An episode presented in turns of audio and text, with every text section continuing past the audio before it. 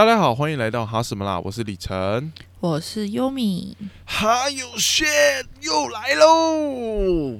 万众期待，没有万吗？那有千吗？有千吗？再来有百吗？十位数最好啦，太少了吧？好了好了好了，今天又欢就来到我们哈有 shit 的主题了。那今天其实蛮特别的，就是哎，对啊，在前面还是要先讲。还是要欢迎听众朋友持续来信。我们最近还有学有那个题材荒问题，对 对，稍微有一点。对，最近真的稍微有一点有题材荒的问题。反正那天就是我刚好跟我朋友一群朋友出去吃饭，然后我朋友就是因为他本身是从事设计业的，我觉得以下就先叫他呃小周好了。那小周他本身是从事设计业的，然后因为其实他们设计业的他是有一个公司是一个事事务所。然后他们因为在谈薪资的时候，其实跟一般大家呃想象的那方式可能比较不一样。他可能是依照你过去有多少的作品集，或者是你在大学的时候你有过哪些经历跟表现，所以进去之后每一个人的薪资都是用谈的。他们并没有一个所谓标定的公定价这样子。嗯嗯。然后近期啊，他好像都这样。嗯，对，我就觉得设计好像跟其他行业真的不太一样。然后近期他他就是跟我分享说，他在呃公司其实也工作了大概两年的时间。那其实跟他同期刚进去的人，可能也许他们真的是在呃大学的时候有比较好的表现，甚至是本身是有念研究所，那薪资的部分就是跟他是有一个落差。他其实一开始可以理解这件事情，可是工作两年多的期间，其实他的 case 量一直接的非常的大。然后主管啊、上司给他的回应也一直都觉得，诶，他表现的其实还蛮好的，表现的还不错这样子。可是那个薪资调动的水平一直没有办法很快的，像是之前可能有念过研究所的人，或者是呃本来在大学的时候比较好表现的人，很快的就跟他们切到一个水平，他就会觉得说，呃，明明这个行业靠的就是能力跟实力，可是那为什么那种？过去的学历背景什么的会变得这么重要，所以他那个时候就问我们一件事情：是我们到底有没有想过一件事？我们的薪资到底是怎么被定定出来的？哦，诶，不过就那个学历的部分啊，我真的觉得就是，虽然说真的念完硕士之后，真的是没有没有说可能你工作就一定特别厉害，但是真的市场上还蛮多老板。真的都有学历歧视哎，就是我之前就有曾经遇过，就是类似这样的老板，就是他就是觉得说硕士生就是比较厉害，但是我觉得根本就完全没有啊！你要看你做的行做的东西跟你可能本科有没有真的是那么有相关吧？对啊，不然一个硕士只是一张纸哎。对，真的，所以我就觉得，又尤其他们的工作性质，我我也会更觉得匪夷所思，因为他们已经标标定上是讲说，哦，我们就是一个靠你能力取向来争取薪资的工作，嗯，可是却因为背景这件事情，让自己的薪资水平调整上面就变得比别人慢很多，所以他那时候就觉得，God，这也太奇怪了吧，就是。但我我他的意思是说，其实设计类的公司，其实在坊间大致上都是差不多的。嗯嗯嗯。我一开始我问他说，还是你们这间公司特别这样？然后他就讲说，因为他女朋友也是从事设计业的，就是也一样都是那些那种小型事务所。他就讲说，其实薪资结构上真的会因为，呃，其实你刚进去的薪资你没有谈到很高的话，其实你后续要用加薪的方式慢慢调整，这件事情其实变得很困难。还是其实他要就是要够敢谈啊？这其实我我一开始也在想这个问题耶。可是你知道，我们要说够敢谈，但是有的时候我们也会在想一件事，就是我我的工作实力到底值多少钱？你知道吗？这个真的好难呢，而且特别是我我想象，如果我是设就是设计业的话，就是因为那个设计的好坏，其实有时候还蛮。主观的吧，对对，然后你当你不确定你自己的程度在哪里的时候，你其实也很难去，就是它不是有一个表格嘛？比如说你做到哪个 level，你就是值多少钱，就是有点不是这样。然后因为现在。就是很多工作的那个薪资根本不是透明的，应该说根本不能谈啦，你根本不能跟同事谈你的薪资，所以这件事情就变得超级不透明。所以你自己有那个感觉的时候，你就是如果你不敢谈，其实很多大多数的老板可能也不见得那么慷慨，就是会主动帮你加很大幅度的薪水。对啊，我就觉得，然后因为那时候他就多问我们一个问题是，他说你不觉得很奇怪吗？为什么就是可能我是从事什么职业，然后另外一个 B 朋友他是从事什么职业，C 朋友他是什从事什么职业？他说你不觉得很奇怪吗？那为什么你们的薪资都是涨得差不多？诶，是这样哦。他就讲说，不是他没有，他多问的一个问题是，明明可能 A 是从事医疗业，可能 B 是从事我可能是从事社服业，那 C 可能是从事教育业。明明这三个的发展性，甚至是呃整体的企业，他们就是公司有不有钱的程度差很多。可是为什么刚进去的人，你们的薪资就会长得一样，都起始点都会长得差不多？可是我还蛮可以理解的，因为如果说好，如果说是刚出社会的话，其实应该大多数的薪资都是差不多的。就是有一种社会新鲜人的，他可能比如说三三万嘛，到三万五嘛，我还听到蛮多都是在这个区间，就是以呃刚毕业第一份工作而言，大学毕业啦，大学毕业。对，我但我朋友的那个意思就是说，你会发现为什么薪资的起始水平都涨得差不多的原因，就是大家就已经已已经有个定锚值在那边了。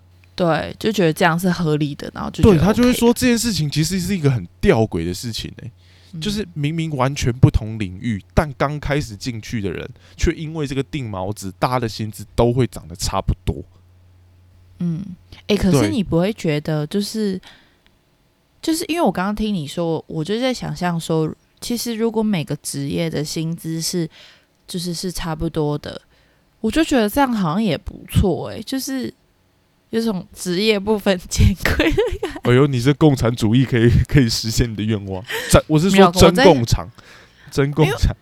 因为我会觉得说，好像很还蛮大多数的人，就是在无论是大学选填科系，或者是选工作的时候，其实他们在意的都是他们可以赚到多少的钱。对，对啊，我觉得有的时候，大多数的时候，大家都是这样。然后变成是说，在职业的选择上面，好像很多人就是以。钱为第一优先考量，可是好像就没有办，不一定能够去做到他很喜欢的事情，或者是甚至是擅长的事。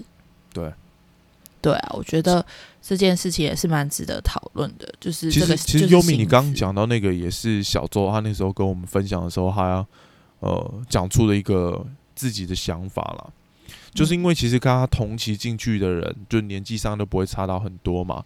那他确实一直也会觉得，就是当自己的薪资比别人拿的少的时候，就觉得，哎，自己的能力是不是比别人差？是不是自己真的矮了一截？他甚至就是自己，因为他私下有跟他主管，呃，但不是那种，不是那种到可以升迁他的那种主管，就是可能比较小的组长，对，可能小主管去聊过这件事情，跟他分享他有这样的感觉。那主管给他回馈，其实就是真的觉得他表现的真的不错。可是主管也是碍于，就是他真的没有实际的权利可以帮他直接做升迁，所以他那部时候就给他回应，就是说他真心觉得他做的很好，请他不要自己这么想。可是我觉得真的是在工作当中很难免会有这件事情，诶。对啊，还是还要试着去谈看看。但是我跟你讲，谈薪水是真的是很尴尬的事情。对，还是。这因为我们很常听到谈薪水，都是那种很高阶主管才会去做的事情，你懂吗？嗯，可是其实我觉得，后来我听一些同事，我真的觉得就是你要敢呢，就是你要自己先站稳，说我觉得我值得这样的薪水，然后你去谈，然后你也我觉得也要做好心理准备，就是说被拒绝的可能性，然后。我觉得，甚至其实是一个很好的方式，也是说，你问完之后，假设被拒绝之后，你可以听看看老板怎么说，就是为什么不能？你为什么不不能到那个薪资？到底是因为公司给不起，还是因为你可能现在的能力在哪部分真的还缺乏？我说从那个老板给的回馈，反而真的去补足自己应该要补足的地方。对啊，可但是老板，你知道，有可能永远都有可能对啊，什么？其实听起来很危险呢。可是我觉得还是要懂得自己正确，因为我我我第一份工作的时候也是，就是我们比较算是呃跨领域的工作，所以同就是等于是相同的一间公司，可是有很多不同背景的人，然后就是偶尔会跟他们聊天，然后就会发现说，真的会谈的人跟完全不会谈的人真的差很多。就是明明我觉得可能大家其实差，就是大家其实做事情，如果你不用看说，诶，他出社会几年啊，或者是呃他是什么背景，其实大家在公司里面做事情能力值都差不多。嗯，那为什么大家会有那个薪水幅度？我们后来就有去问，后来就真的是比较会谈的人。哦，所以你那个时候工作的薪资也是用谈的？对啊，对啊，我们是用谈。可是因为我那个时候就是，嗯，但是我还是在一个很不会的状态，就是在第一份工作，因为我是先兼职在那边，然后后来转正式的时候，就是跟老板谈。薪水，然后他那时候就是用一个气势想要直接打发我，他说：“哦，你刚毕业，那就是多少一个数字这样。”然后那时候就是其实在去呃面试，还有面试其他间嘛，然后这一间其实是薪水最低的，就是最低的，就是我面面试到的另外一间有上的，甚至高他快一万块。哦，那差很多哎。对，但是我那时候就是一直在思考说。我到底第一份工作我要的是什么？就是我要的是薪水够，还是我要的是有发展性？这样，然后那时候就犹豫了很久，然后最后我就回过头来去跟老板谈，就是虽然我还是很孬啦，就是可只多谈两千块，但是我还是觉得说，至少我很清楚知道说，我大学毕业之后，我的第一份工作，我的第一标在哪里。OK，对我觉得一定要知道自己可以接受的。低标薪水是什么？而且这个低标薪水，甚至要是可以让你生活跟存一点点钱的，因为我觉得有些人就是可能基于自卑或者是什么，就是会觉得说啊，人家愿意给我多少就就就这样就多少，对对。但我现在真的觉得不是，因为我当初也是有点这样，就是很自卑，觉得好像很多东西都还不会，但是事实上很多。就是领比你更好薪水，他们可能也不会啊。对，你就会发现有一些就是在公司里那种做很久的老屁股，其实妈根本没什么产能这样子。对对，或者是说真的是要定期，就是呃，你要你要了解那间公司。假设一开始起薪真的没有那那呃那么好，但是你要想了解他的那个。那个叫什么假调薪的制度啊？我觉得这个非常重要，因为有些一进去就是可能你一开始觉得啊还 OK 啦，然后想说反正之后会会试用期之后可以调嘛，可是他根本没有那个制度啊，然后就是说哦公司没有呃公司没有那个那叫什么那个多余的钱可以帮你加薪什么什么类似这种的时候，那你就。你怎么努力，你怎么表现的好都没有办法，那就是环境的问题啊。确实啦，因为我觉得近期，呃，因为年后嘛，其实真的是我有遇到一些身边朋友一直在找工作什么，其实大家都会面对到这个问题。而且有的时候，其实，呃，我自己观察身边朋友会有个情况是，就是他们在前一份前一家公司，可能因为什么，因为什么，因为什么，所以离职。可是到当要去找下一份工作的时候，可能到后面真的已经是觉得有点慌了。就是怎么办？我一直找不到工作，所以到后面好像又变得再去将就另外一份工作的那个感觉。哦，是真的不行哎。对，就好像也没有搞清楚说，哎，我前一份工作离开是因为我觉得薪资太低，就后来真的跳了下一份工作，其实还是领差不多的薪资，差一千块这样。对啊，就会觉得尬的，那这个也是很很很辛苦很很哀伤了。哎，可是我觉得这部分还有一个，就是有些人会。所谓称呼为裸辞，就是你在还没有找到下一份工作之前就先离职，果断离职，然后离职之后可能休息一段时间，再慢慢开始找工作。那有些人是会无缝接轨，你自己是哪一派？我自己一定是无缝接轨派。我也是。看，我真的不敢，我真的觉得裸辞很屌哎。我觉得，除非我裸辞是我想要转行业，或者是。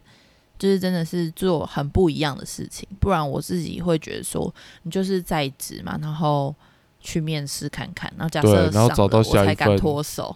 对啊，都马这样啊。哎，但因为我我不知道哎，我我最近身边很多朋友都是裸辞，你知道吗？是领完年终就是果断离职吗？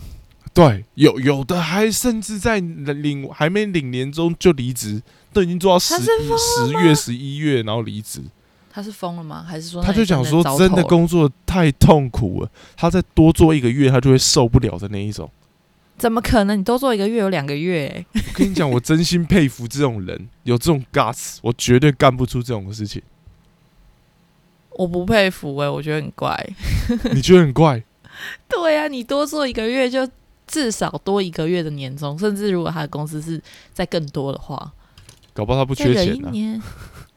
哦，好吧，我觉得不缺钱，完全就不在我们的讨论范围当中。真的，对啊，然后我觉得，就是我觉得近期，我觉得听到，我不太确定诶、就是因为我刚好过年的时候，就是也有家里也有长辈在聊那种他们以前工作上面的事情，真的会发现不太确定是不是因为世代间的那个差异在，嗯，就是发现我们这一辈的人，好像很多时候真的会因为要追求自己想要追求的事情跟喜欢的事情，嗯，然后就很果断的去跳脱他本来的生活，不论像是嗯裸辞啊，或者是可能因为薪资谈不拢，然后就真的离开啊什么的。我发现，在我们这一辈，好像真的比较会这样，就是上一辈的人都会有一种是啊，有工作你就加减做啊，啊，你干嘛要离开你本来的公司啊？我发现，在我们上一辈的蛮长都会有这样子的情况。哦，我要讲一个，我要讲一个，就是我之前在第一份工作的时候，其实就是我刚刚提的那一份工作，然后我就其实做的还算 OK。可是这个时候呢，突然就是有呃学长介绍我另外一个就是呃工作，然后那个工作是其实在当下我是更感兴趣的，然后嗯。他就说反正你去认识一下，因为那间公司就是刚成立这样，然后我就去跟那个老板吃呃，可能就是吃了一顿饭或者什么，就是见面，然后谈了一下，然后就觉得说。那个环境很非常吸引我，就是让我觉得说，因为我那时候在我原本的公司，就是很多东西是要，嗯，怎么讲，就是我要自己去发展的，然后其他同事可能都不那么懂为什么要做这件事情，所以那个孤单感是会在的。然后，但是那时候介绍的那间公司，它就是让我感觉到说，他想要做的事情跟我我自己想要做的事情其实是很契合的，然后我会有伙伴这件事情，然后薪资也比较高，离家也比较近，反正就是各种更好。哦，然后我就很犹豫，我就觉得说，哈，可是可是我的一份工才待三个月，我可以这样跳嘛？然后我就很犹豫，然后我就去新练宫抽签，我就去问神明我要怎么决定不了的事交给神明决定。对，然后其实我的签讲的，我忘记我签讲什么，但是他讲的是比较呃中性的，然后我就拿着那个签去解签，就就遇到一个解签的阿伯，他可能就是传统派，就是你刚刚说的那种长辈，他就一开始就是问我说你工作多久，我说三个月，然后他说你工作三个月就想要跳。当然不要啊！你们年轻人不不不，然后我就被训了一顿，对，烂草莓莫！名其妙。对对对，就是有一种好像我是烂草莓被骂的感觉。可是明明我是有更好的机会，为什么我会被这样子骂？我就觉得真的是像你讲，就是可能有部分的长辈真的是会觉得说，就是很在意这件事情。但是提回来又不得不说，就是其实。呃，还蛮就是面试的时候还蛮会被问说，哎，为什么你那份工作可能做很短的时间？对，一定会。嗯其实我我跟你讲，我之前在，因为我之前有当暂短暂当过人资啊，那时候有上过一些课。其实后来我我自己的感觉是，如果你那份工作很短的时间离开，你没有办法答得很漂亮，你就直接不要写。哦，对，对，因为真的很多，我不知道为什么，我那时候面试很多人，就是他们把自己的工作经历写的满满的，可是真的都没有做多久。然后我就会问啊，我就会问说，哎、奇怪，那你上一份工作离开的原因是什么？然后就嗯跟我讲一个什么，呃，我可能我跟同事那边同事跟老板不合。啊，真的很尴尬。对，我，想说，你你这么坦白跟我说，那我也只能很坦白跟你说，我们不会用你。因为我们也很担心我们跟你不合。对啊，对啊，这样这个其实里面有很多的陷阱呢。我觉得有时候在不论身上是找工作，甚至是今天谈到 薪水这件事情，里面其实真的有很多 mega，就是你得设定好，你得想好你自己为什么这么做。哎，对，而且有很多叠对叠的时刻，包含谈薪资啊，或者是什么，叠对叠，哎，我真的是没有谈过薪资诶，我觉得不知道那什么感觉。会。我觉得我在第一份工作的时候，真的就是觉得很，就是这件事情真的很难很难以启齿，或者是很难以什么。可是我觉得我那时候就是也是问了很多周遭可能出社会的人，然后其实好像分两类吧，有一些比较大型的公司，它其实也没有什么谈，它就是人资会合给你，然后看你觉得 O 不 OK，然后他可能即便你你有想要调整，也只能。有某一个小小的幅度，这样。那有一些公司就是你要自己对对对自己谈，然后自己谈。我觉得这种真的就是你要去打听市场的行情，然后这间公司的状况，然后还有你自己可以的、可以接受的这个低标，或者是你期望的值。我觉得这些东西一定要想清楚再去谈，不然有的时候真的是杀的你措手不及，然后你就。为了想要赶快取得这份工作，就说好好好。然后你一进去一进去之后，你就发现其实你低其他人很多，那你就觉得很不爽。我觉得最怕的就是到时候谈完失败，然后反而被轰一下，然后最后很尴尬离职。可是，可是其实你谈，你要你也要是，其实我觉得啊，嗯，一份工作刚开始的那个底薪其实是很重要的，因为接下来每一次你想要升。加薪的时候都要有什么？就是除非是公司统一统一的制度嘛，就说大家每年调薪五趴什么的。但是不然，其实你自己要争额外争取加薪机会的话，你的那个 KPI 哦，或者是说你为了公司做了哪些事情的这个东西是要很明确的。诶，就是你明确做了这些，所以我帮你加了这些。可是底薪的时候，大家就比较不会，就是有这么。斤斤计较或精打细算的感觉，所以我觉得就是底薪一定要是 OK 的，因为如果是加薪的，除非什么业绩奖金好几年后的事情呢？对啊，啊，好了，今天跟大家小聊一下，就是在找工作，因为我觉得近期年后啦，就是年后开始大家要找工作，要谈薪资什么，我觉得可能没有办法给大家什么解答，但就是。跟大家一起来小分享，就是我最近身边朋友小周遇到的，然后还有玉米玉米过往的一些小经验啦。然后在这边也是提醒，如果你近期有想要找工作、想要跟老板讨论薪资的同同仁们，就是记得一定要想清楚，到底你要的是什么。对对，就是我觉得很常会遇到一个问题，是我们都会讲说，哎，我我想要赚大钱，可是很多时候我去问别人说，那你的赚大钱是你要赚多少叫赚大钱？大家其实回答不出来。哎，真的呢。对，然后所以就是平常很多朋友在讲说啊，我要调薪，我要调薪，我要调薪。好，那你要调多少？请你想清楚再去找你敲敲你老板的门，扣扣，老板，我有事要找你，记得要想清楚，真的，真的要想清楚，因为每个人都是想要赚大钱，每个人都是想要加薪的。那为什么老板会愿意同意你加薪？我觉得这件事情其实也是大家需要去。好好思考的，然后假设你要去跟老板主动谈，就是那个谈判要准备的资料，你一定要准备的完整一点，然后你也要想好退路，不要到时候自己恼羞着 跟老板自己尴尬，我干我不干了，反而 没加到薪，反而失业，受不了。好啦，就祝福大家一切都顺利喽。那今天的哈什么来就先到这边结束，欢迎哈友们持续的来信，因为我们近期真的。嗯，可能还有们都过得一帆风顺，但这是好事啦。但如果你生活遇到什么鸡毛蒜皮的小事，都觉得很有趣，可以跟我们分享哦。可以透过 IG 投稿给我们。OK，今天的节目就先到这里喽。我是李晨，我是优米，那我们下次再见，大家拜拜，再会。